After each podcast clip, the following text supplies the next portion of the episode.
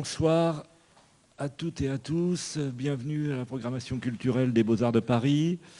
Ce soir, Pensez le présent et les Beaux-Arts de Paris ont le plaisir de s'associer à la programmation de Week-end à l'Est et la joie de recevoir Laure Martin et Vladimir Yavatchev qui va nous rejoindre d'ici quelques minutes.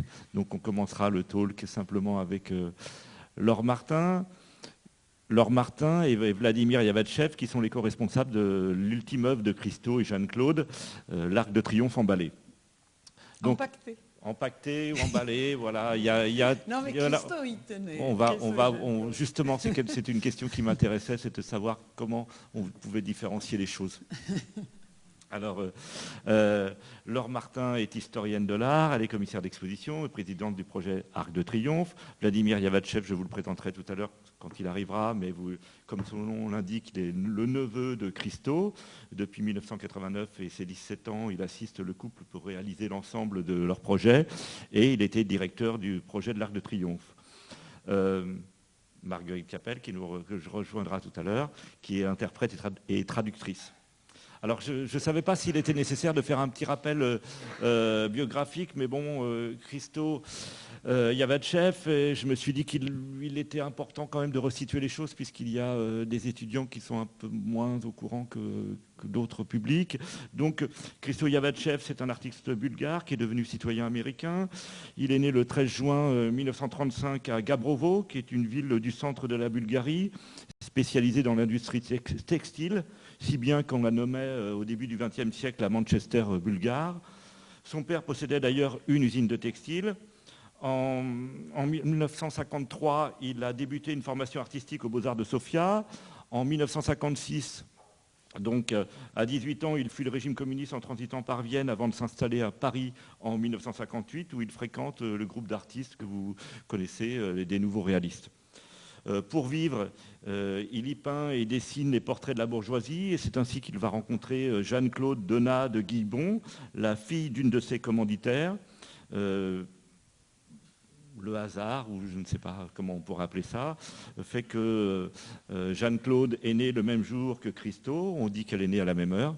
Euh, Jeanne-Claude se marie euh, avec un polytechnicien, mais quitte son mari très rapidement après son mariage pour vivre avec Christo à Paris, avant de partir s'installer à New York avec l'artiste en 64. Depuis, euh, le couple a collaboré sur tous les projets jusqu'à la mort de Jeanne-Claude en 2009. Quant à Christo, il est décédé, vous le savez, en mai 2020. C'est un résumé très rapide, mais je crois que quand on voit euh, l'ensemble euh, des projets, quand on peut regarder euh, les, éléments, puisqu'il y a quand même pas mal de, documentaires qui ont été faits sur leur travail, on s'aperçoit que ça pourrait faire l'objet d'un roman ou d'une série. Je suis sûr que les gens vont s'y atteler, parce que quand on, quand on voit Christo in Paris, le film qu'on a pu voir d'ailleurs au Centre Pompidou, sur lequel on reviendra, on voit à quel point tout cela était extrêmement romanesque. Alors, je, on va commencer la conversation évidemment avec Laure Martin, qui nous fait la, gentillesse d'être là ce soir. Donc je l'ai dit, elle est euh, euh, présidente du projet. Euh, elle a rencontré Christo lors d'un colloque à l'école polytechnique en 1981, où vous avez proposé à ce dernier d'être médiatrice bénévole sur le projet du Pont Neuf.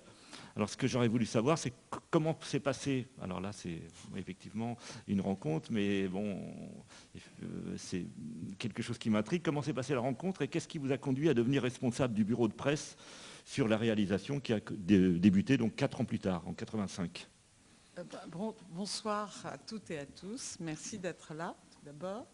Euh, j'ai rencontré Christo en 1981 parce que j'avais décidé de faire ma maîtrise en histoire de l'art sur les projets parisiens de Christo. Et à l'époque, on ne parlait que de Christo. Christo seul signait les projets. Le premier grand projet qui a été co-signé, c'est le Reichstag en 95. Et donc je suis allée à cette conférence, j'y ai assisté et à l'issue de la conférence, j'ai rencontré Christo et je lui ai proposé de travailler pour le projet du Pont Neuf dont je savais qu'il était en train de, auquel je savais qu'il était en train de travailler à nouveau avec Jean-Claude en vue d'obtenir les autorisations. Ça a été le début euh, d'une aventure commune et surtout d'une très grande amitié.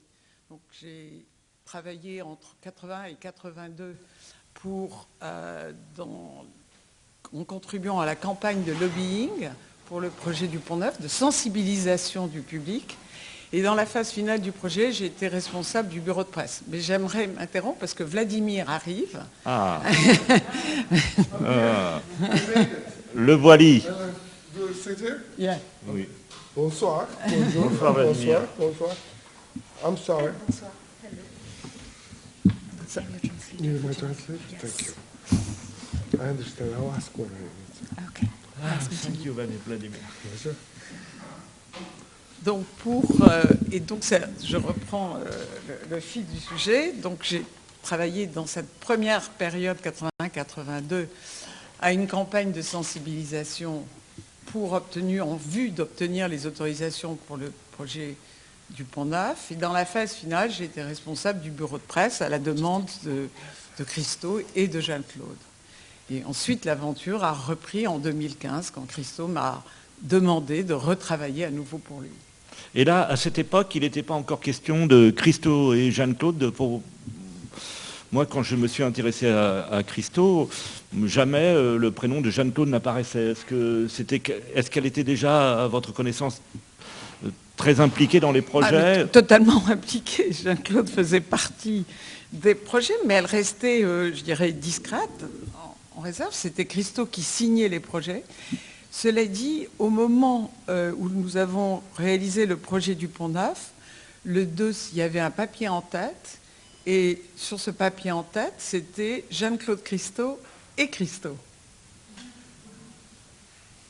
Et donc, je me tourne vers Vladimir. Donc, euh, Vla- Vladimir, vous, Vladimir Yavachev, vous donc j'ai fait votre petite bio tout à l'heure. J'ai dit que vous étiez arrivé très tôt euh, à, New York. Qu'est-ce qui s'est passé Qu'est-ce qui, a fait que vous avez euh, décidé de tout quitter pour aller euh, vous installer à New York et, rencontrer, et travailler avec votre oncle Et, et c'était, c'était prévu ou euh, Oh, vous, vous- no, it was very circumstantial. I don't, I don't know if you- anybody needs translation, so you can, I can wait and be slow. You can finish your idea. Well, okay. And uh, uh, so it was very circumstantial. It was something that uh, I was very lucky that um, when I turned 17 and finished high school, the wall fell down. So Eastern Europe was open. Before that, I never had an idea that I could even leave Bulgaria.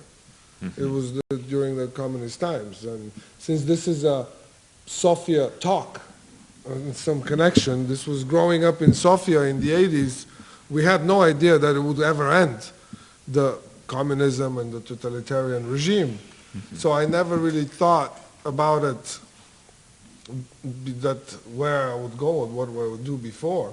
But then in 1989, the wall fell down and the world for us changed. And just coincided with my school being over and I just had to go to university. So I started studying in New York and that's when I met Christo. I hadn't met him before. I had met Jean- Jean-Claude earlier in the 80s when she, she came to Bulgaria when Christo's mother died. Mm-hmm. And Christo couldn't travel to Bulgaria because he was afraid that they would like not let him go again. So it was a very um, circumstantial thing that just happened. And then I went to film school, and after that, started working on films. But I was also working on the projects, and the, working with Christo and Jean-Claude was much more interesting than anything else. So it was really not that much of a choice.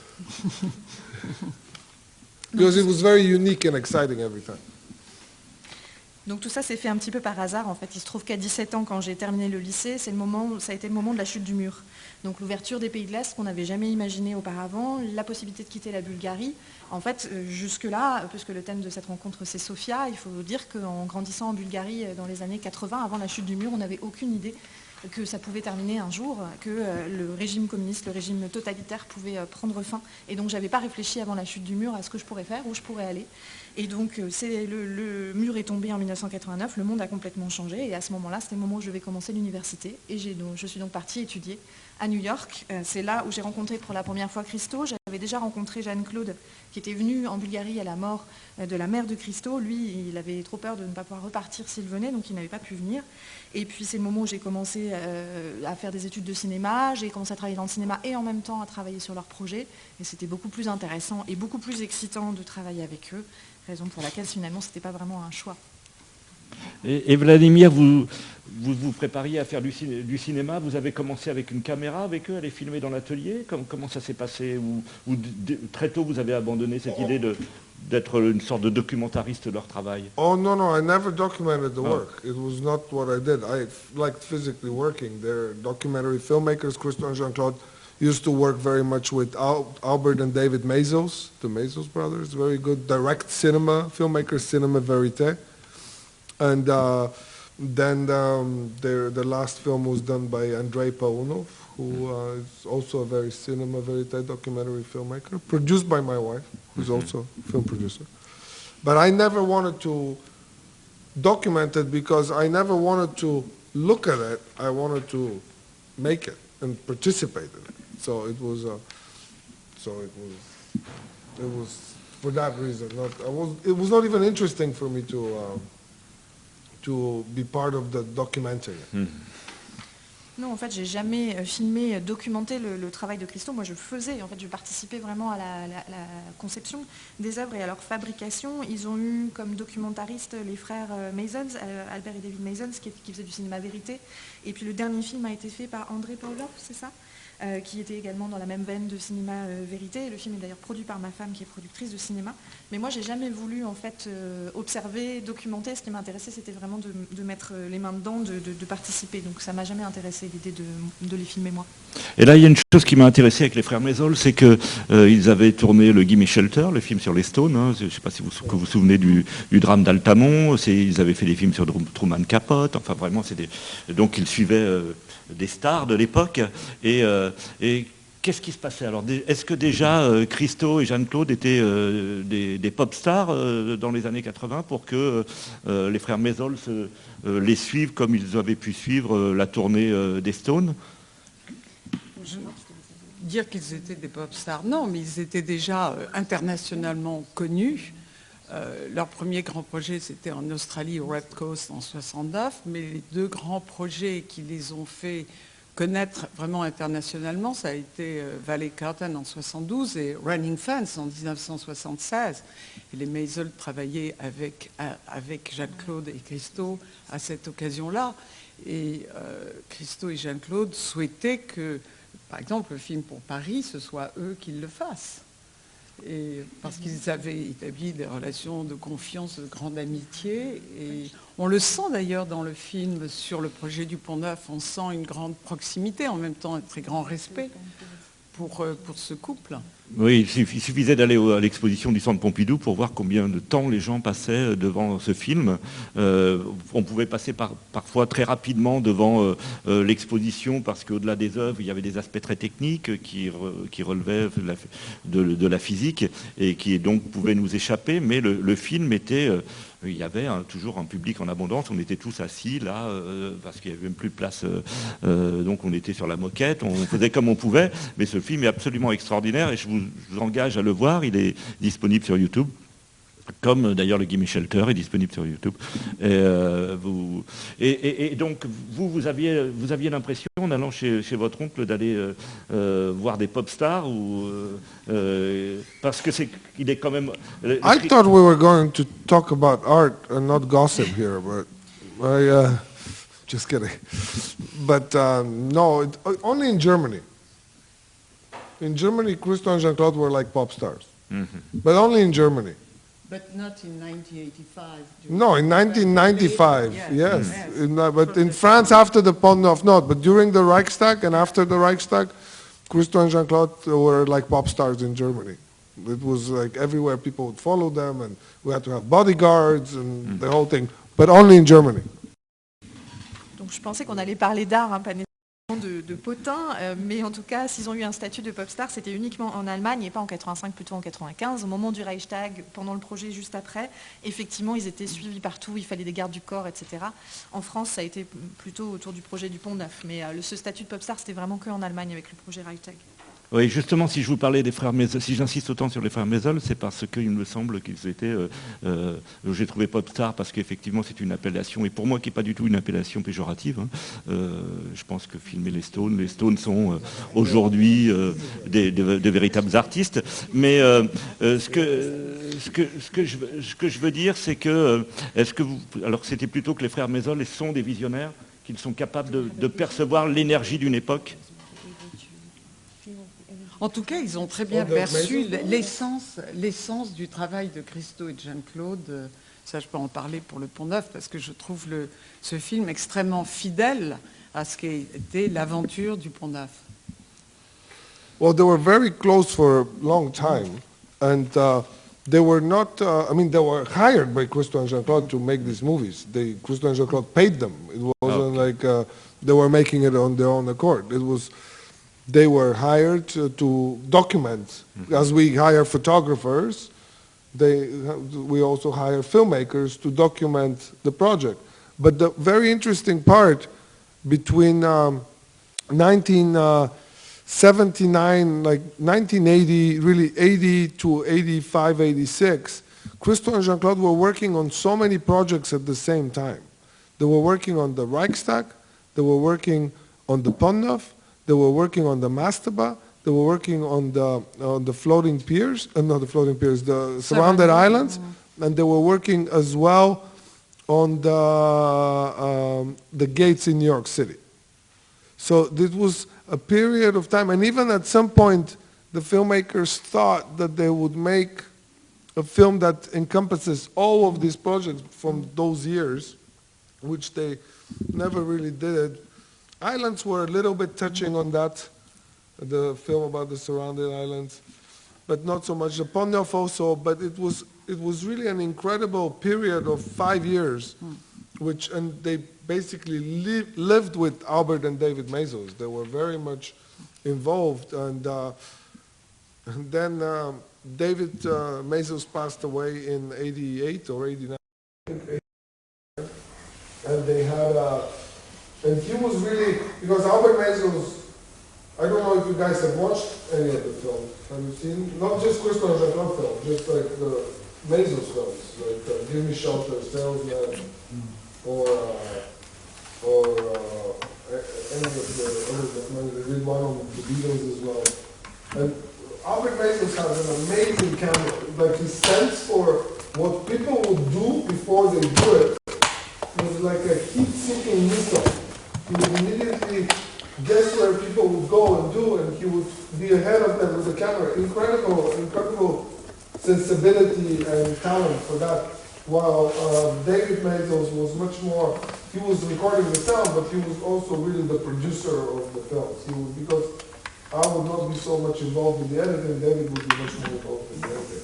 But they were very, uh, very close, and they lived uh, basically together with Christian Jacob for many, many years. En fait, ils ont été proches pendant longtemps, mais euh, je me rappelle juste que les Maisel ont été engagés par Christo et Jean-Claude et payés pour euh, faire ce film. hein. Ce film n'était pas de leur... Euh, On engageait des photographes, on engageait aussi des, films, des cinéastes pour documenter en fait chaque projet. Et sur la période de 79-80 à 85-86, ce qui est incroyable, c'est qu'il y a eu énormément de projets que Christo et Jeanne-Claude menaient en même temps, simultanément. Il y a eu le Reichstag, le Pont Neuf, le projet euh, du Mastaba, euh, il y a eu les Surrounded Islands, il y a eu aussi le projet Gates à, New York. Donc ça a été une période in- incroyablement dense pendant laquelle ils ont littéralement vécu en fait avec les frères Mason. Ils ont partagé énormément de choses. Euh, les frères Mason ont d'ailleurs envisagé de faire un film global sur l'ensemble de ces projets. Il y en a un sur les Surrounded Islands qui aborde un petit peu cette période vraiment faste de façon plus large. Et David Maisel, lui, est mort en 88-89. Euh, si, certains d'entre vous ont vu ou pas les films qu'ils ont réalisés, euh, ce qu'il faut savoir, c'est que Albert était vraiment le caméraman et qu'il avait un sens de la caméra euh, assez incroyable. Il savait anticiper le moindre mouvement des gens qui le filmaient, un peu comme un missile à tête chercheuse. Et il avait cette sensibilité euh, très particulière, alors que David, lui, s'occupait vraiment du son, de la production, du montage, etc. Mais donc ça a été une période qu'ils ont partagée vraiment entre donc, ces documentaristes et Christo Jeanne-Claude. But also one thing, sorry, just to make one thing clear, even though Christo and Jean-Claude paid for those films, they were never like propaganda films. Christo coming from uh, a communist country, he left the filmmakers with absolute freedom to do what they wished. It was not never there was never any censorship or like I didn't look good here or I didn't say the right thing here. It was on the contrary. It was very much giving them absolute freedom to do what they wished just because he was especially Christo coming from a communist country but Jean-Claude as well they were very much against any kind of propaganda, so they were very supportive of whatever the filmmakers wanted to do. They can do it. They just basically supported it. So just wanted to make that clear. Je voudrais juste clarifier que c'est pas parce que euh, j'ai dit que euh, Jeanne-Claude et Christo avaient payé euh, ces cinéastes pour réaliser ce film que c'était une commande, qu'il s'agit d'un film de propagande. Christo en particulier, euh, ayant euh, grandi euh, dans un pays communiste, tenait énormément à la liberté de- des cinéastes de faire absolument ce qu'ils voulaient. Donc il n'y a jamais eu de censure ou de souci de vouloir couper une image où il n'aurait pas été exactement à son avantage. En particulier Christo, avec ses origines d'un pays communiste, mais Jeanne-Claude aussi, était tout à fait opposée à l'idée de, faire des films de propagande. Ça n'a jamais été de ça qu'il était question. Une chose qui m'a beaucoup étonné aussi, c'est euh, en, travaillant sur Christo pour ce talk, c'est que c'est de voir à quel point euh, le travail est à la fois conceptuel, il y a un énorme travail d'élaboration et euh, qui est fait en atelier puisque les, dessins sont faits euh, exclusivement par Christo, d'après ce que j'ai compris, vous allez pouvoir confirmer ou infirmer, euh, qui sont faits exclusivement par Christo et sans assistant. Et ensuite, il y a un travail physique énorme, c'est-à-dire que là, j'ai pu, lire que, par exemple, pour le projet en Californie, Christo avait parcouru près de 280 km sur les trois semaines, parce que, d'abord, de, par l'étendue du projet, mais aussi parce qu'il faut constamment circuler d'un lieu à l'autre pour voir comment s'organisent les choses. Que, c'est, euh, est-ce que, est-ce que cette organisation physique et conceptuelle, vous, vous l'avez, vous, Laure Martin, pu la, constater quand vous avez travaillé sur le projet du Pont Neuf? Ah oui, tout à fait. Euh, Dans la phase de l'installation et pendant le projet, euh, Christo et Jeanne-Claude étaient tout le temps en mouvement. Euh, Pendant la phase d'installation, ils surveillaient absolument tout, depuis les bateaux, depuis la terre ferme. Tous les détails étaient euh, contrôlés et validés par Christo. Donc c'est, euh, c'était une performance aussi physique. Et ils aimaient ça, je pense. Ça faisait partie aussi de l'œuvre grande capacité de, de résistance, de compréhension très vite des situations et d'adaptation aux, aux situations, aux questions techniques et une grande capacité d'y répondre avec évidemment l'aide des ingénieurs et des équipes qui étaient là pour monter le projet, les projets. Et vous, Vladimir, vous, confirmez cette complémentarité entre le, corps et l'esprit, cette, implication extrême de, conception et ensuite l'implication physique dans la réalisation No, you can see it in the films. It's, absolutely. There was no, I've never met or ever even seen on films or television anybody like Crystal. The energy that he had the, no, nothing spared and everything being completely to the fullest for the project and without any, any, any, uh, any like iota of uh, of not being committed to it. It's uh, it's incredible. So, but you see that it's not something that. But one thing to be clear, it's I, I maybe because of the French, my French translation because I don't speak French. But one thing is, Christo and Jean-Claude always separated the projects into a a software period mm-hmm. and a hardware period. Mm-hmm. The software period, they said, it's always when the projects exist in the hearts and minds of people that like to stop them, and the hearts of minds of people that like to help them. And, and then the hardware period, when it's physically being built and everything, all the permissions are done and everything is being done. But Crystal, and I don't know if you use the word conceptual in that way, but Crystal was not No, a no. conceptual artist. There's nothing conceptual about spending 15 million euros on a project. It's zero concept in it. It's very, it's very physical. It's very, uh, it's very real, and there is no conceptuality behind it. You know, that's just wanted to make that. Alors on voit tout à fait ça euh, dans, le- film. Effectivement, j'ai jamais rencontré quelqu'un ni dans la vraie vie ni au cinéma qui ait une telle énergie. Euh, Christo était vraiment en- n'épargnait aucun effort. Euh, il mettait tout pour le projet. Il allait vraiment jusqu'au bout des choses. Il était engagé à fond. Quelque chose que je voudrais clarifier dans cette notion de conceptuel que vous avez utilisée, c'est que Christo et Jeanne-Claude disaient toujours que dans leur projet il y avait deux parties, une partie software et une partie hardware, un peu comme en informatique. La partie software correspondant au moment où le projet existe dans les cœurs est dans les têtes des gens qui aimeraient bien l'empêcher et de ceux qui aimeraient bien au contraire le soutenir.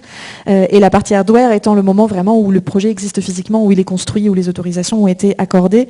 Euh, je ne sais pas dans quel sens vous utilisez le mot conceptuel, mais ces phases n'ont rien en revanche de, conceptuel, euh, au sens où ce n'est pas un artiste conceptuel. Dépenser 15 millions d'euros dans un projet, ça n'a rien de conceptuel, c'est quelque chose de très physique, de très concret, de très réel.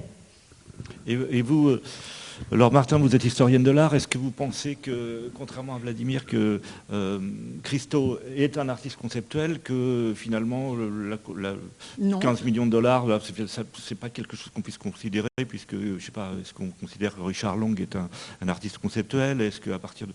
Que- comment vous le considérez-vous en tant qu'historienne de l'art?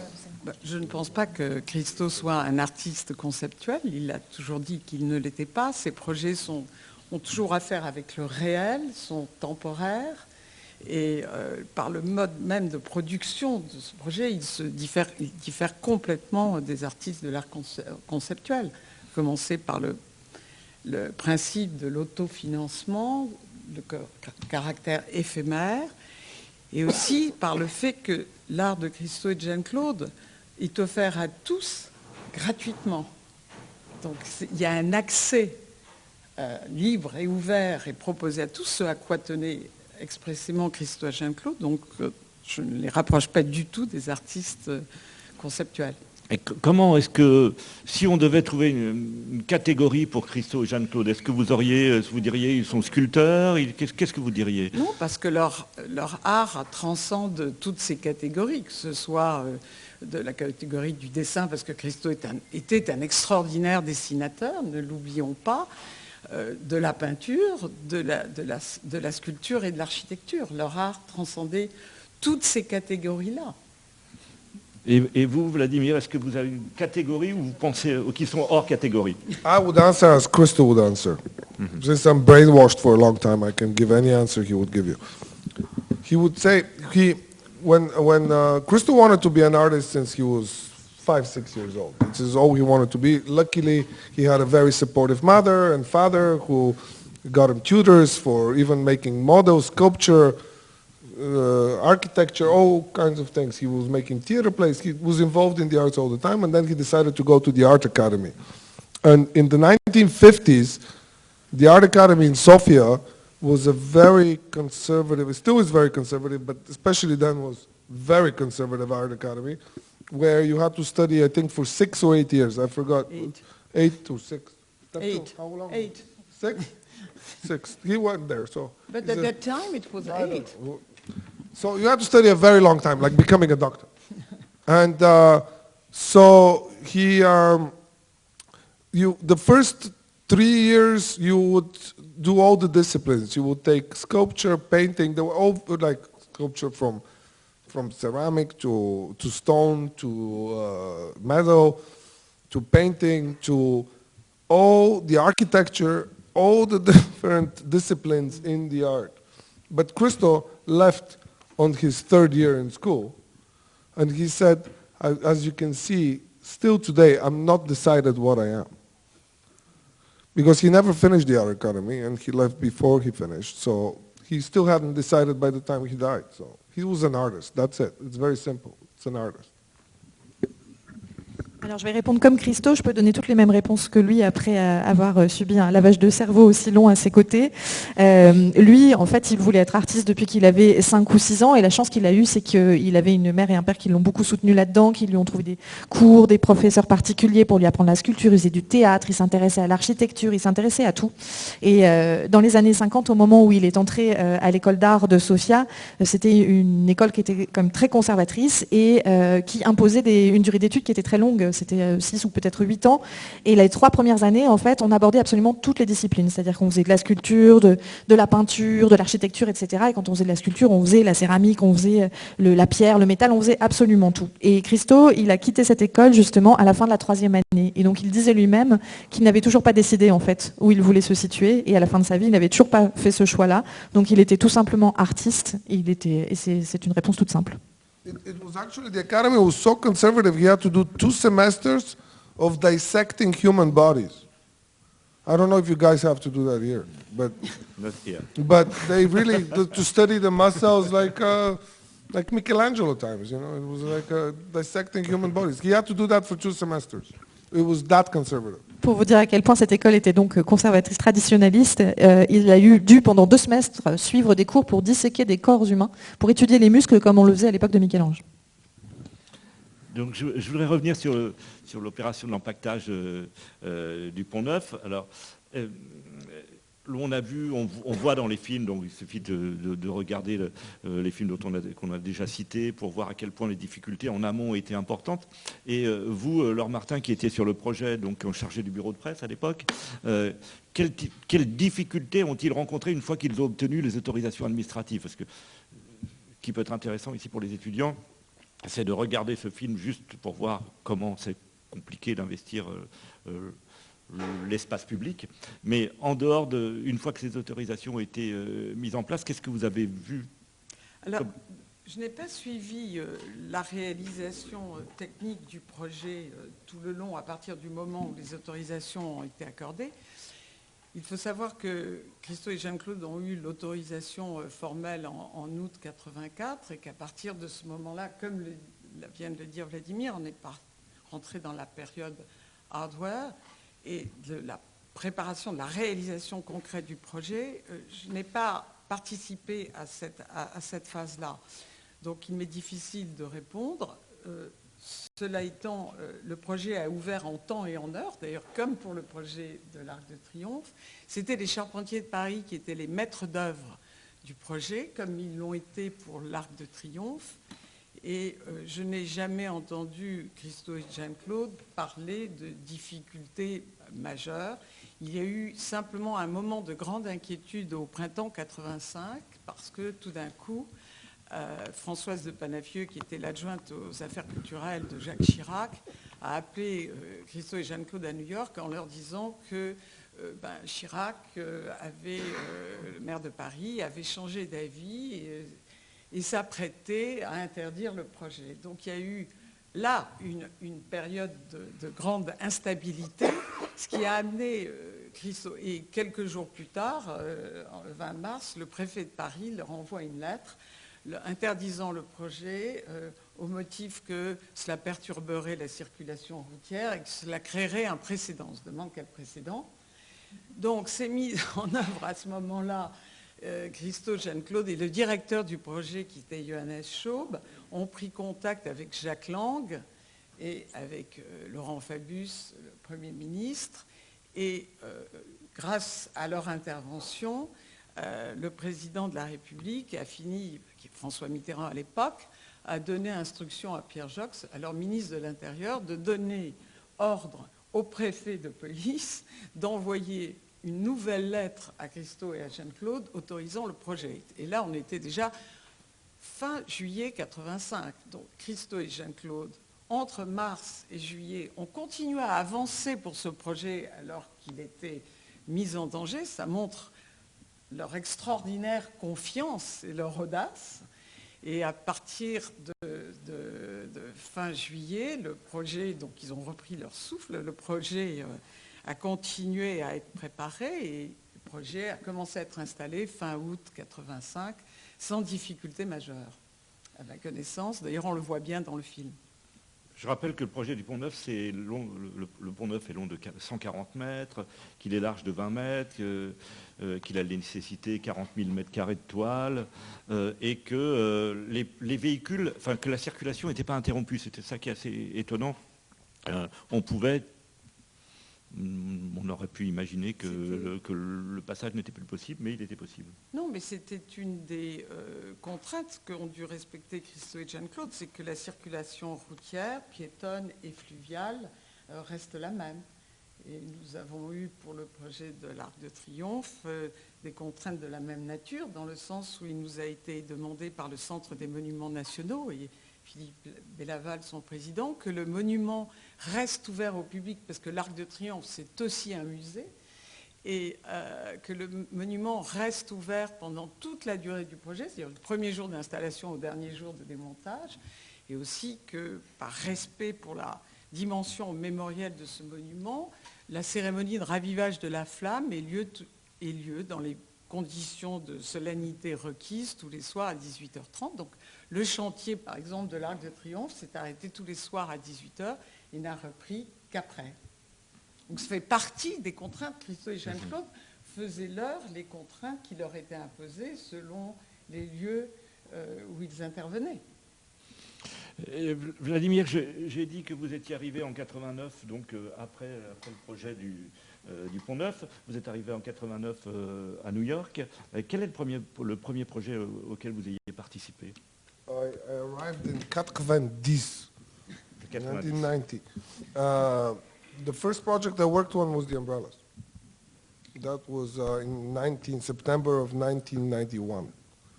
Vous pouvez préciser où c'était et ce que c'était ce projet Could you describe the project? The umbrellas? Yeah, Well, we can maybe show them some pictures. I don't have any. Well, we can find it on Google. Peut-être plus simple si vous faisiez l'effort No, the umbrellas. The umbrellas were um, uh, 3,100 umbrellas uh, with 1,740 in California and 1,360 in uh, Japan. In California was in uh, near Bakersfield, uh, and uh, in Japan was north of Tokyo in the Ibaraki province, near the uh, city of Mito. And Christo and Jean-Claude wanted to do a diptych, which was the project that the umbrellas happened in simultaneously at the same time. The yellow umbrellas in California and blue umbrellas in Japan. And it was a comparison between the two richest nations at that time in the world. And that, because Japan and the US were in the world, and it was chosen to be California because of uh, it's leaning towards the east, and uh, Japan, so the west coast and Japan are only the ocean in between. And uh, maybe we can find some images. But uh, it was uh, the most expensive project Christo and Jean-Claude ever did. It was, it cost $26 million in 1991. It was a, which it's self-financed, as you know. There were um, no sponsors, no public grants. So this was a very, uh, very complicated project, and Crystal managed to be on in both openings because of the time difference. First, it was open in Japan. Then he flew to California. They picked him up with a helicopter. He was at the same hour, pretty much in California too. It was very. Uh, it was a very beautiful project. It was uh, lasted two weeks. It was supposed to last three weeks, but then there was a storm that came in California. We had to close it down. We had a lot of problems with the weather, and and with the building because it's. I mean, it sounds simple enough. When nothing goes wrong, it seems like it's simple to build, but nothing is ever simple to build. There's always everyday fires to put out, everyday problems with any of the projects. It's just the nature of the of the projects is like this that you cannot not have problems. You just they're resolved, and then at the end you see something beautiful, and people remember the beautiful thing. Nobody remembers the problems. Even in one of the Mazes films, as we were talking before, that we were discussing because in Japan there was a big typhoon coming before the umbrellas had to open, and uh, the Japanese were because the Japanese were very strict, and they really wanted them to open on that date. And Jean-Claude was saying, "But listen, if we open them two days later, in 15 years nobody would remember what date they were open on. They would just remember the umbrellas," and which is exactly true. So. Yeah, but also another very interesting anecdote about the umbrellas in comparison of the two cultures was that uh, when they were presenting to the, because the farmers, there were I think 14 or 16 uh, ranchers that owned the land uh, for where the umbrellas were going to be installed. And every time Christo and Jean-Claude themselves would go and talk to them and present the project, and every time they would always ask the same question, which would be, how much would it cost and who is paying for it? When they do the same thing to the 400 rice field farmers, because in Japan they had 400 owners of the land, because they have very small pieces of land there, the Japanese would usually ask, why yellow and why blue? so this was a difference in culture, you could say. But I think it's much nicer if you guys have to ask any questions now because it would be much more interesting than anything else, for me at least. Alors le premier projet auquel j'ai participé, c'était en 91, c'était le projet Umbrellas, donc 3100 parapluies en tout, 1740 en Californie, 1360 au Japon, au nord de Tokyo. Euh, l'idée, c'était euh, d'avoir euh, un diptyque en fait simultané, donc des parapluies jaunes en Californie, des parapluies bleus au Japon, et de comparer ces deux pays qui étaient à l'époque les deux pays les plus riches du monde. la Californie parce que justement il n'y avait que l'océan à traverser pour arriver au, Japon. C'est le projet le plus cher qu'ils aient jamais fait, 26 millions de dollars entièrement autofinancé, pas de mécènes, pas de, fonds publics. Et Christo a pu assister aux deux inaugurations, en fait, en Californie et au Japon. Il a pris, il a d'abord allé au Japon, il a pris l'avion, on est venu le chercher en hélicoptère, et avec la différence, euh, avec le, changement horaire, en fait, euh, il a pu assister aux deux. Ça a duré deux semaines, ça aurait dû durer trois semaines, mais on a eu énormément de problèmes avec la météo. En fait, à la fin, euh, tout paraît simple, ce genre de construction, mais il y a toujours énormément de soucis, il peut y avoir des incendies, il y a plein de problèmes qu'on rencontre, dont on se souvient plus du tout à la fin. Euh, d'ailleurs, euh, au Japon, on a dû reporter de deux jours la date prévue, ce qui les embêtait beaucoup au début parce qu'ils voulaient faire ça vraiment la date prévue, mais on attendait un typhon et plus personne ne se souvient aujourd'hui euh, que la date a dû finalement, la date des deux projets avait dû être reportée. une anecdote amusante, sinon à propos de ce projet-là des Umbrellas, c'est que en Californie, les terres utilisées correspondaient à 14, 15, 16 exploitations des grands ranchs en fait, et à chaque fois, Christo et Jeanne-Claude allaient expliquer le projet à chaque propriétaire propriétaires terriens, ce qu'ils allaient faire. Et les questions qu'ils posaient systématiquement, c'était combien ça coûte et qui va payer. Au Japon, en revanche, parce que les parcelles sont beaucoup plus petites, on avait 400 euh, cultivateurs de rizières. Et eux, à chaque fois qu'ils venaient présenter le projet, les questions, c'était pourquoi les parapluies jaunes et pourquoi les parapluies bleus et donc ça montre bien les différences culturelles aussi entre les deux pays. Et maintenant, on pourrait peut-être passer à des questions du public qui pourraient être, qui m'intéresseraient davantage. Mais comme c'est moi qui détermine l'ordre, on va euh, et c'est ça qu'il va falloir accepter, Vladimir. Donc euh, c'est pas fini. Et, euh, et donc pour moi, j'ai des questions à vous poser encore. Excusez-moi. voilà.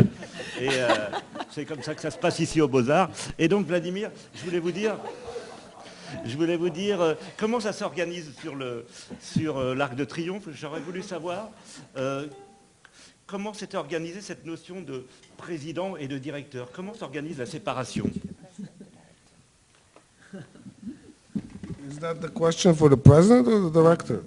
Alors on pose la question au président ou au directeur. It's very simple. It's um, you need a good cop and a bad cop. Okay. And um, it's uh, and you need somebody to handle the official relations with the uh, official administration and entities in France. And I don't look like somebody that can handle that. So okay. it's as simple as that. Alors c'est très simple en fait, c'est le système good cop, bad cop. Il faut le bon et le mauvais flic, enfin le méchant flic. Euh, il faut quelqu'un qui gère les relations avec les institutions publiques et moi j'avais pas la tête à gérer ça. C'est aussi simple que ça. Alors, alors, comment ça s'est passé justement? Parce que c'est quand même euh, une histoire invraisemblable. On, se disait est-ce que ça va se faire, est-ce que ça va pas se faire? Ça s'est passé relativement rapidement. Puis il y avait eu cet épisode en plus avec l'Arc de Triomphe et les Gilets jaunes, un épisode euh, assez violent. Donc euh, le lieu était extrêmement symbolique. Comment ça s'est passé? Est-ce que ça a retardé, ça a accéléré les choses, euh, cet épisode des Gilets jaunes? Non, pas du tout. Euh, bah, l'histoire de, l'Arc de Triomphe est extraordinaire en elle-même, parce que c'est un projet que nous avons pu réaliser en respectant le vœu de Christo qui tenait beaucoup 60 ans après sa conception. Mais entre 1961 et 2017, euh, Christo n'avait, et Jeanne-Claude n'avaient jamais pensé d'ailleurs que ce projet pouvait être réalisé tellement il leur semblait utopique. Et ce projet est ressorti des cartons lorsque nous étions en discussion avec le Centre Pompidou en vue de la première exposition dans un musée parisien dédié à Christo et Jeanne-Claude. Et à la demande de, Bernard Bisten et de Serge Lasvigne, qui étaient au, aux commandes à ce moment-là au Centre Pompidou, euh, Christo a accepté, euh, a été sollicité par eux pour euh, envisager de faire un nouveau projet à Paris en parallèle à la tenue de l'exposition. Et Christo a dit, a décidé, je, suis d'accord, mais le seul projet que je veux faire, c'est l'Arc de Triomphe. Et il y a eu là, à partir de ce moment-là, un alignement des astres ce- Serge Lasvigne a pris langue avec Philippe Bellaval, qui est le président du Centre des Monuments Nationaux, dont dépend l'Arc de Triomphe. Et il se trouve que Philippe Bellaval était un grand admirateur de l'œuvre de Christo et de Jeanne-Claude, qu'il avait vu le Pont Neuf, et que, comme nous l'avons pu le constater lors de différents échanges avec des interlocuteurs euh, dans les institutions et les administrations, le, souvenir du Pont Neuf nous a beaucoup aidé pour l'Arc de Triomphe, à contribuer, à faciliter l'obtention. Et donc, euh, grâce à ce trio qu'ont constitué euh, Serge Asvigne, Bernard Bissen et Philippe Bellaval, euh, Christo a, obtenu les autorisations très rapidement. Pour vous dire les choses encore plus clairement, nous avons rencontré Philippe Bellaval euh, un certain 15 octobre 2018 et euh, 15 jours après, il parlait de ce projet au président de la République. Et le 11 janvier, nous avons reçu un appel. Nous disant que le président de la République donnait son accord. Évidemment que lorsqu'il y a eu euh, cet acte- ces actes de vandalisation à l'encontre de l'Arc de Triomphe, euh, nous avons été inquiets, mais en définitive, et ça c'est une interprétation que, j'ai, euh, que je donne, je pense que le président de la République, euh, qui est un homme très ouvert à la culture, euh, a peut-être vu en- dans le fait de donner l'autorisation pour un tel projet d'une telle audace, la manière au fond de laver l'affront et de redonner, de contribuer à redonner une autre image, une nouvelle image de ce monument si important.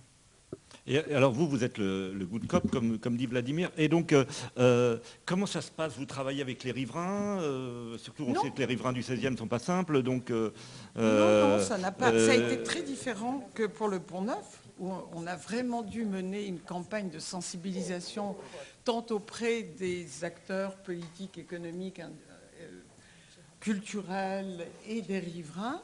Euh, à partir du moment où nous avons eu l'autorisation du président de la République, euh, nous sommes passés, commencé la phase de réalisation, de concrétisation. Tout d'abord, ce sont de grandes études, de, longues études d'ingénierie qui sont faites, parce que c'est très complexe, comme l'a dit Vladimir, de réaliser un tel projet euh, tenant compte de toutes les contraintes, à commencer par celle de protéger le monument. Et euh, non, nous n'avons pas eu à mener euh, de campagne de sensibilisation. En revanche, nous avons rencontré certains interlocuteurs autour de la, autour dont les sièges sociaux étaient sur la place, mais très peu. C'est d'une autre nature, c'est très très différent que le projet du Pont Neuf. Et d'un, les autorisations ont été données dans un temps extrêmement court.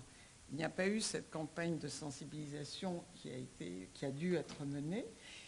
Mais aussi, entre 85, disons entre 75, le moment où Christo et Jeanne-Claude ont commencé à penser au Pont Neuf, et le moment où le projet de l'Arc de Triomphe est revenu sur le devant de la scène, Christo et Jeanne-Claude ont été reconnus dans le monde entier internationalement. Ils ont fait énormément de très grands projets. Le projet du Pont Neuf était le premier très grand projet urbain de Christo et de Jeanne-Claude. Donc, euh, je pense que ça a facilité euh, la réalisation, l'obtention des autorisations pour ce et l'excellent accueil qu'il avait eu. euh, Et l'accueil. C'était resté, le souvenir du Pont Neuf est resté très très vif. On l'a souvent constaté avec Vladimir dans nos rencontres avec un certain nombre d'interlocuteurs. Et, et vous, Vladimir, comme vous ne vous laissez pas faire, mais vous avez quand même, euh, j'imagine, eu des résistants. J'imagine que quand vous étiez sur le chantier, puisque vous suiviez le chantier en tant que responsable de projet, est-ce que euh, vous, aviez, euh, eu- vous avez dû faire face à l'hostilité des, des riverains From ou des- who? Hostility? From who? No hostility. Tout s'est Non. passé, euh, tout, s'est- tout était fluide. Well, fluid in some, well, but look, the, there were three, for me, on the project, there were three big challenges. The first challenge is because the Arc de Triomphe is a national monument, and it's not just a national monument, it's the national monument. So you have a lot of special care to take for that monument, to protect it. Everything has different rules, different restrictions, different things. So this was definitely a challenge. Another challenge is because we worked on the Arc de Triomphe without closing the terrace, without closing access to the Arc. And that was really very, very difficult. That made it very difficult, in, especially with all the installation that had to be done on the roof of the Arc while the visitors were there. To, we had to work in three crews, eight hours a day, 24 hours a day. So that was very, uh, I mean, it wasn't easy for the guys, and also al- always under the constant watch of the Arc de Triomphe people who want to make sure that we don't do something wrong with the monument. So that was not easy. But the most difficult part for me with this project is that Crystal was not here. It was just as simple as that because it, I missed his energy, I missed his enthusiasm, his criticism, his uh, stubbornness, his excitement, and all these things. So that was very difficult. Et combien de temps vous avez travaillé vous Pardon. 30 years. Donc non, je n'ai pas rencontré d'hostilité. Euh, pour moi, il y a eu trois grandes difficultés, trois défis à relever dans ce projet. Le premier, c'est que l'Arc de Triomphe, c'est un monument national et c'est même le monument national. Donc ça impose euh, des mesures de protection très particulières, des règles, des restrictions. Le deuxième grand défi, c'était qu'il fallait qu'on puisse travailler alors que le monument était encore ouvert et que les visiteurs avaient accès à la terrasse. Donc ça rendait très complexe euh, les installations qui devaient se faire sur le toit. Et donc on a dû travailler 24 heures sur 24 avec trois équipes qui faisaient des shifts de 8 heures. C'était pas facile pour les hommes et on était en permanence euh, surveillés euh, par euh, les gens de l'Arc de Triomphe qui vérifiaient qu'on faisait pas n'importe quoi. Mais le véritable grand défi pour moi, c'est le troisième, c'est le fait que Christo n'était pas là, que son énergie, son enthousiasme, ses critiques aussi, son côté têtu, l'excitation qu'il pouvait avoir n'était pas là pour, pour le projet. Alors, je voulais rajouter quelque chose. parmi les contraintes, j'ai évoqué tout à l'heure que nous devions respecter ce temps de cérémonie de ravivage de la flamme. Et donc, cette cérémonie qui a lieu tous les jours depuis le 11 novembre 1923, sans aucune exception, elle est, tenue, elle est organisée par le Comité de la Flamme, qui est une association qui regroupe 500 associations d'anciens combattants. Et donc, au départ, il y a eu des résistances, en tout cas des questionnements de la part de cette association et des associations. Et euh, donc, nous avons rencontré le, pré- le président du comité de la flamme, le général Dari, et nous avons eu là encore beaucoup de chance parce que c'est un homme général 5 étoiles, ancien gouverneur de Paris, mais un homme ouvert, euh, s'intéressant un tout petit peu à l'art contemporain, mais pas du tout hostile. Et le dialogue s'est engagé et en définitive, euh, tout s'est très très bien passé avec ce comité de la flamme parce qu'ils ont vu que nous étions respectueux de nos engagements par rapport à eux. Et aussi, ce sont des anciens militaires et ils ont été, ils nous l'ont dit, ils l'ont exprimé, complètement fascinés par la manière dont le, projet a été installé, par la préparation, par la précision et euh, quasi militaire de l'installation. Et donc, nous avons vu petit à petit les résistances tomber de ce côté-là. Et euh, ils nous ont même invités à participer aux cérémonies de ravivage de la flamme. Donc, c'était, un des aspects que nous redoutions, qui, qui est une bronca de ce côté-là, et elle n'a pas eu lieu, loin de là. Il y avait même des oiseaux qui nichaient, hein.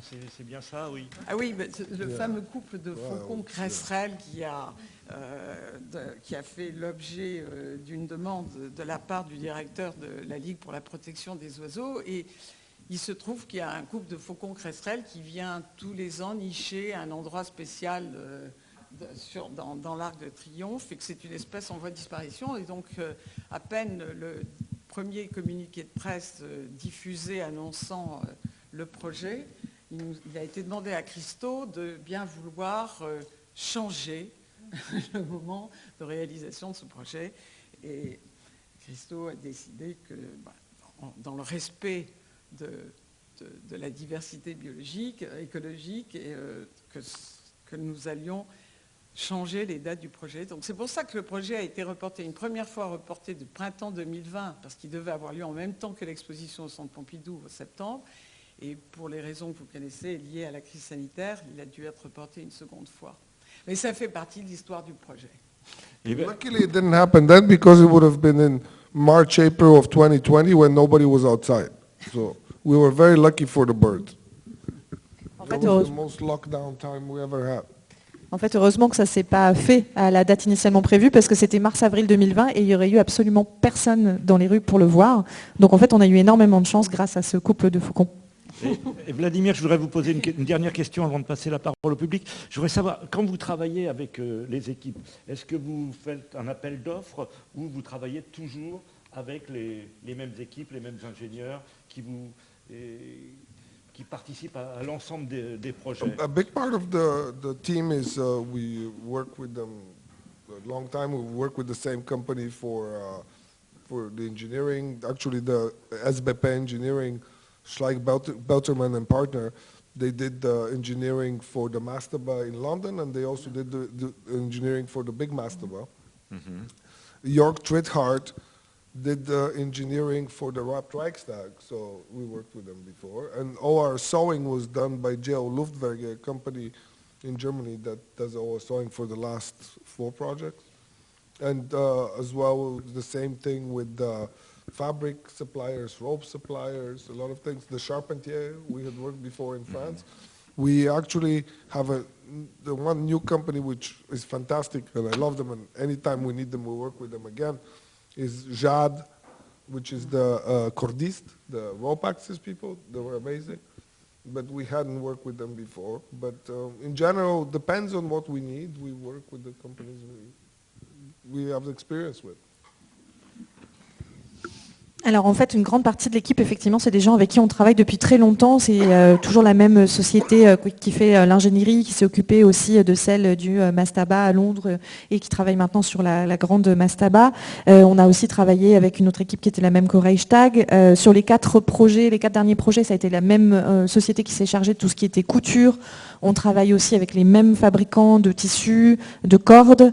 Euh, les charpentiers aussi français, on avait déjà travaillé euh, avec eux auparavant. La nouvelle société avec laquelle on a travaillé, que j'adore, c'est euh, Jade, il s'appelle.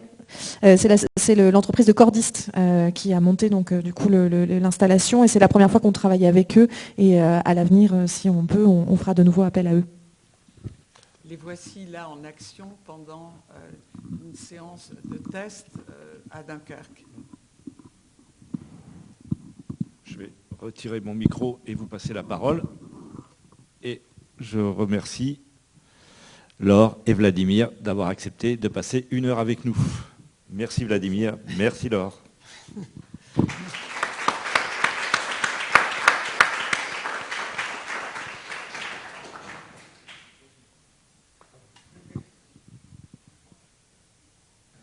Voici, là, ce sont les cordistes que vous voyez en action au moment du déploiement des toits sur les grandes façades le 12 septembre.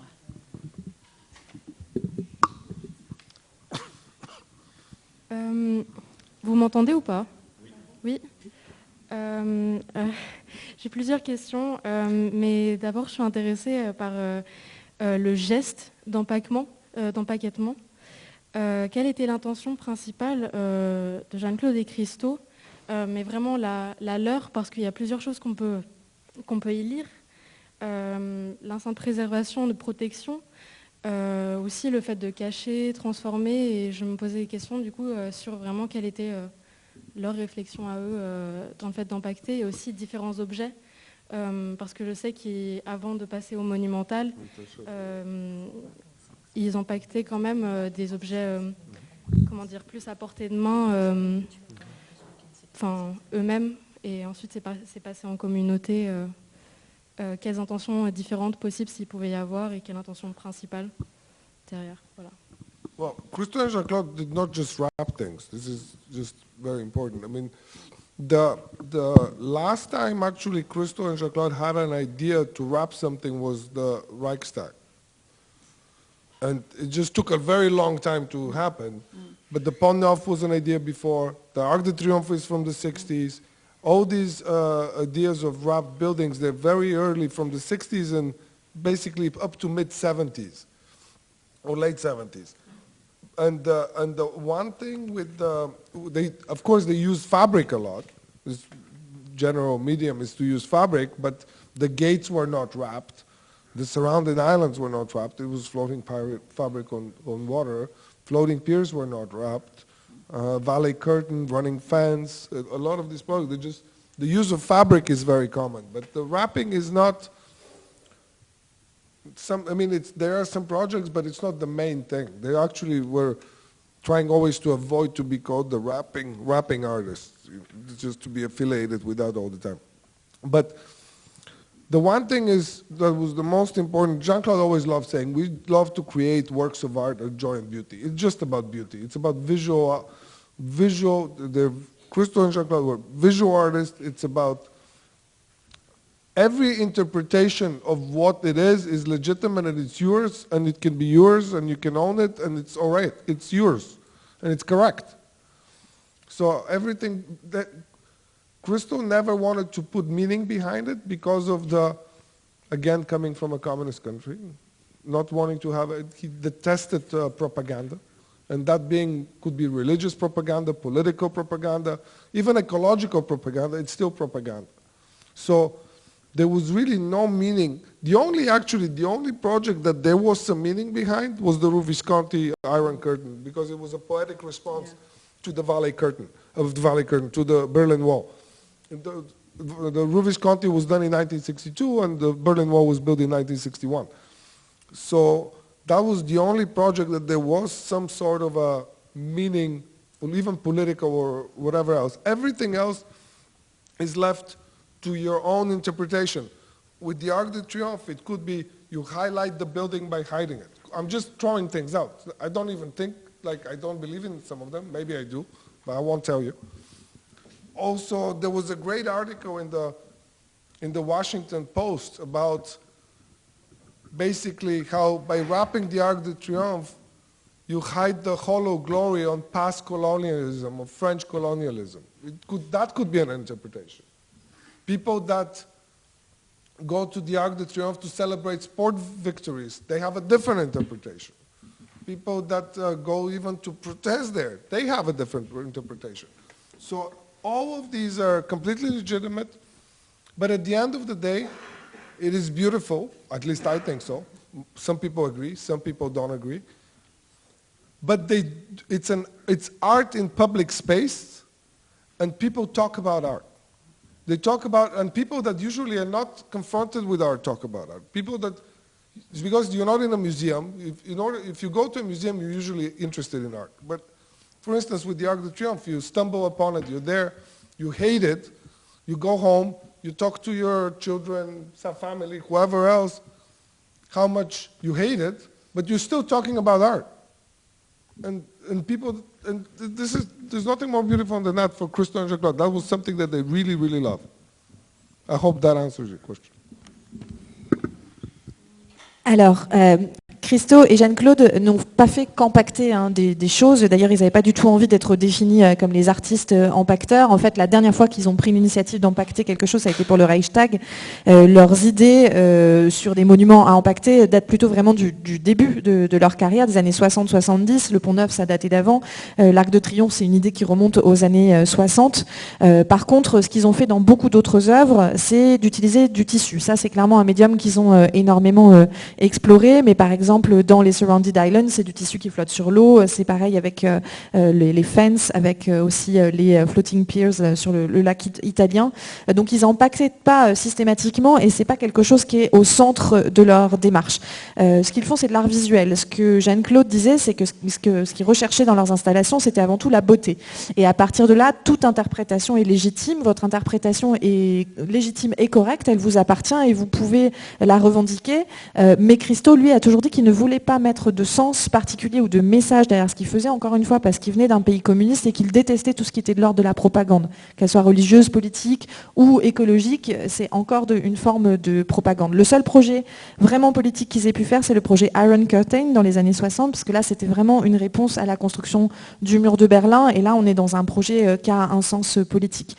Après l'interprétation de l'Arc de Triomphe, on peut dire ce qu'on veut. Euh, vous pouvez penser que, par exemple, c'est une manière de mettre en, lumière le bâtiment en le cachant. Moi, je vous dirai pas si je crois à cette interprétation-là ou pas. Le Washington Post a écrit un article intéressant où il disait que c'était une manière peut-être de cacher euh, la, gloire un peu vide de sens du passé colonial euh, français. Le monument lui-même peut être interprété de tas de façons différentes. Des Français vont y venir pour célébrer la victoire, d'autres vont y venir pour manifester. Donc à chaque fois, en fait, vous êtes tout à fait libre d'y mettre ce que vous voulez, ces opinions sont légitimes, mais en fin de compte, on a quelque chose qui est beau, et là aussi, on est d'accord ou on n'est pas d'accord, mais la seule chose vraiment qu'il y a derrière tout ça, c'est l'idée de mettre l'art dans l'espace public, c'est-à-dire qu'on n'est pas dans un musée. Dans les musées, vous trouvez des gens qui ont choisi d'aller voir des œuvres artistiques. Là, vous avez des gens qui vont voir cette œuvre, qui vont peut-être la détester, qui vont rentrer, raconter à leur famille à quel point ils ont détesté ce truc-là. Il n'empêche qu'ils sont toujours en train de parler d'art à ce moment-là. Et il n'y avait rien de plus beau pour euh, Christo et Jeanne-Claude que de faire en sorte que tout le monde parle, discute de l'art.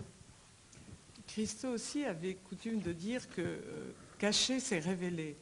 Et quand on regarde cette image de l'Arc de Triomphe, on voit bien que tous les choix qu'il a fait, parce qu'il a décidé de tous les détails, euh, nous n'avons fait que réaliser le projet qu'il avait élaboré petit à petit, nous voyons bien que toutes les grandes lignes architecturales de ce monument sont mises en exergue révélé par justement le fait de cacher momentanément les détails des groupes sculptés.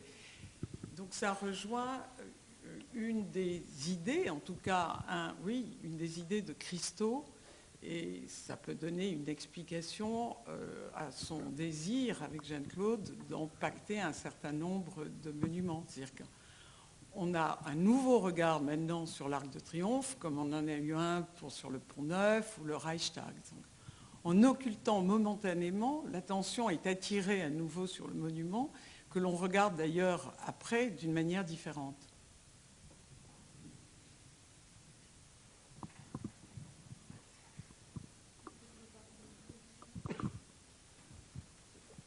Bonsoir. Euh, donc merci pour cette, euh, la, merci pour la présentation. Euh, donc ma question, ça serait, est-ce que vous pouvez, dire deux mots sur la position, la, place qu'avait Jeanne-Claude au sein de, déjà de l'élaboration complète de l'œuvre et au sein des projets aussi particuliers? Parce qu'on a beaucoup parlé de Christo, mais pas beaucoup de Jeanne-Claude. Yeah, well, Jean-Claude was um, involved in all parts of the. The only thing Jean-Claude did not do is uh, draw in the studio. The other thing that, one thing that Christo do, didn't never do, is ever talk to the accountant. so, but Jean-Claude was involved in all aspects of the, of the, even the visual, like how the realization of a project would be. Even the, the surrounded islands was completely Jean-Claude's idea. The islands in uh, Biscayne Bay in Miami. Jean-Claude était impliquée dans absolument euh, tous euh, les aspects. En fait, la seule chose qu'elle ne faisait pas, c'était euh, les esquisses, les dessins en atelier. En fait, Christophe, lui, de son côté, il ne parlait pas avec les comptables. Jeanne-Claude était vraiment impliquée dans tous les aspects visuels, et dans le cas des Surrounded Islands, par exemple, c'est même son idée, c'est son projet.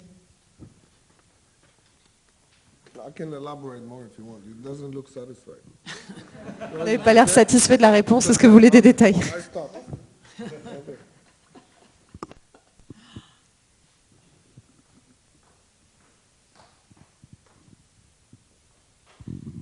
Bonsoir, merci. Euh, tout à l'heure, euh, à propos de l'entreprise de cordistes, vous avez expliqué qu'à l'avenir, vous souhaitiez euh, recourir à leur service parce que vous en étiez satisfait.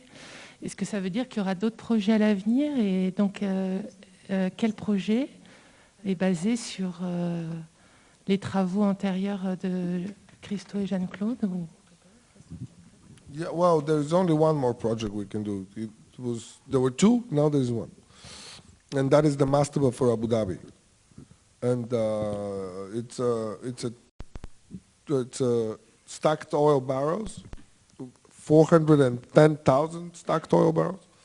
It's 150 meters high, by the, by 300 meters long, by 225 meters wide, in the middle of the desert in Abu Dhabi. That's why I was late tonight. I was at a reception for the 50th anniversary of the United Arab Emirates.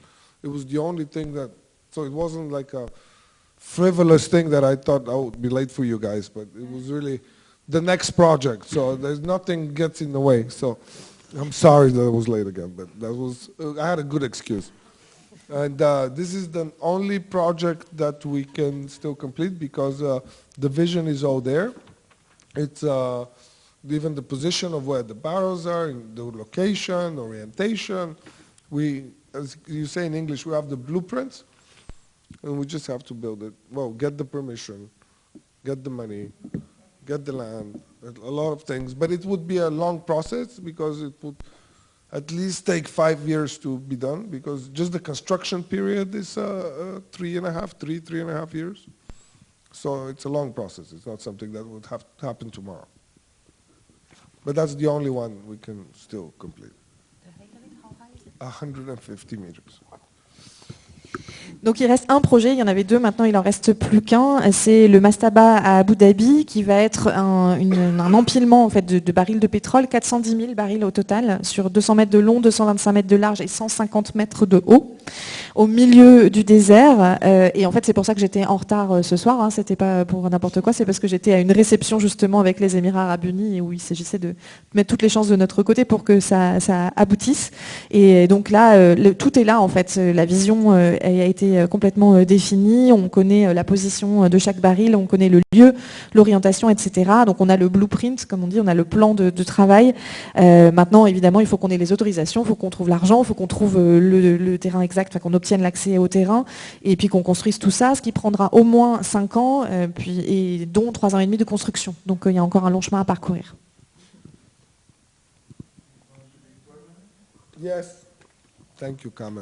This is Carmen Kala, very talented director. Uh, yes, it's going to be permanent. It's the um, people say it's the only permanent project, but it's actually not, because there are quite a few permanent sculptures that Christo did that are in museums. Some of them are even outside, just a little bit smaller, but this would be the only permanent large-scale project that would be as permanent as anything on this planet is, but yes. La question c'est de savoir si le projet serait permanent. Oui, certains euh, le présentent comme le seul projet permanent de Christo et Jeanne-Claude. En fait, euh, il y en a un des projets euh, permanents, quelques sculptures qui existent dans des musées ou même en extérieur, mais c'est le premier à, aussi grande échelle à être permanent pour autant que quelque chose soit permanent sur cette planète. Bonsoir. alors moi j'avais une question. Vous avez parlé d'audace, de confiance, mais en fait, quel était le rapport de Christo et Jean-Claude euh, à la liberté? En fait, euh, it's the only question that should have been asked tonight. No, ultimately, Christo and Jean-Claude's work is about freedom, and this was really something that they never gave in or had any compromise, and never, ever, ever compromised with their freedom.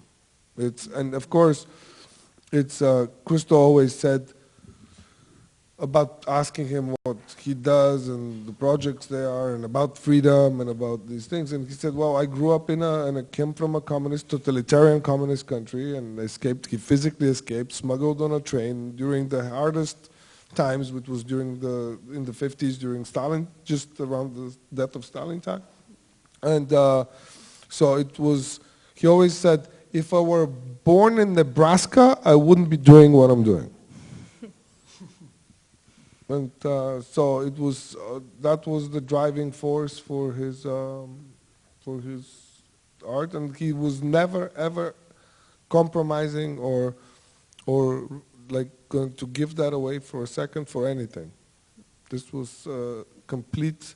In his, he wouldn't be able to sleep at night, and he wouldn't be able to live if he didn't have that.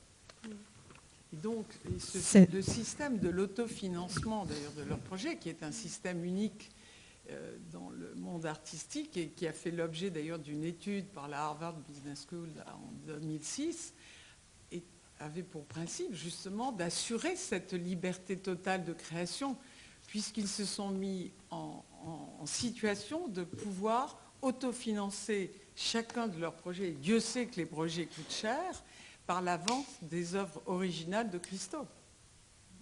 Pour revenir sur la réponse de Vladimir, vous avez posé la question, la seule question hein, qui valent effectivement la peine d'être posée. Toute l'œuvre de Christo et de Jeanne-Claude euh, parle de la liberté, sur laquelle ils n'ont jamais lâché, jamais fait de, compromis. La réponse que Christo faisait toujours quand on l'interrogeait sur le pourquoi de son œuvre, c'était que parce qu'il avait grandi justement dans un régime communiste et totalitaire, dont il avait dû s'évader hein, véritablement en s'embarquant comme clandestin à bord d'un train euh, à l'époque de Staline, euh, ben c'était justement pour ça qu'il tenait autant à la liberté. Et il a répondu une fois que s'il était né dans le Nebraska, il n'aurait jamais euh, eu la carrière qu'il avait eue et eu cette œuvre. Et c'était vraiment la force directrice de son œuvre. Et sans cette liberté, il n'aurait pas pu vivre.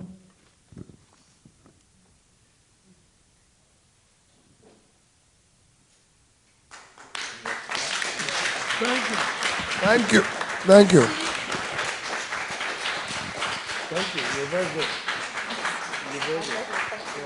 Merci à vous. Very good.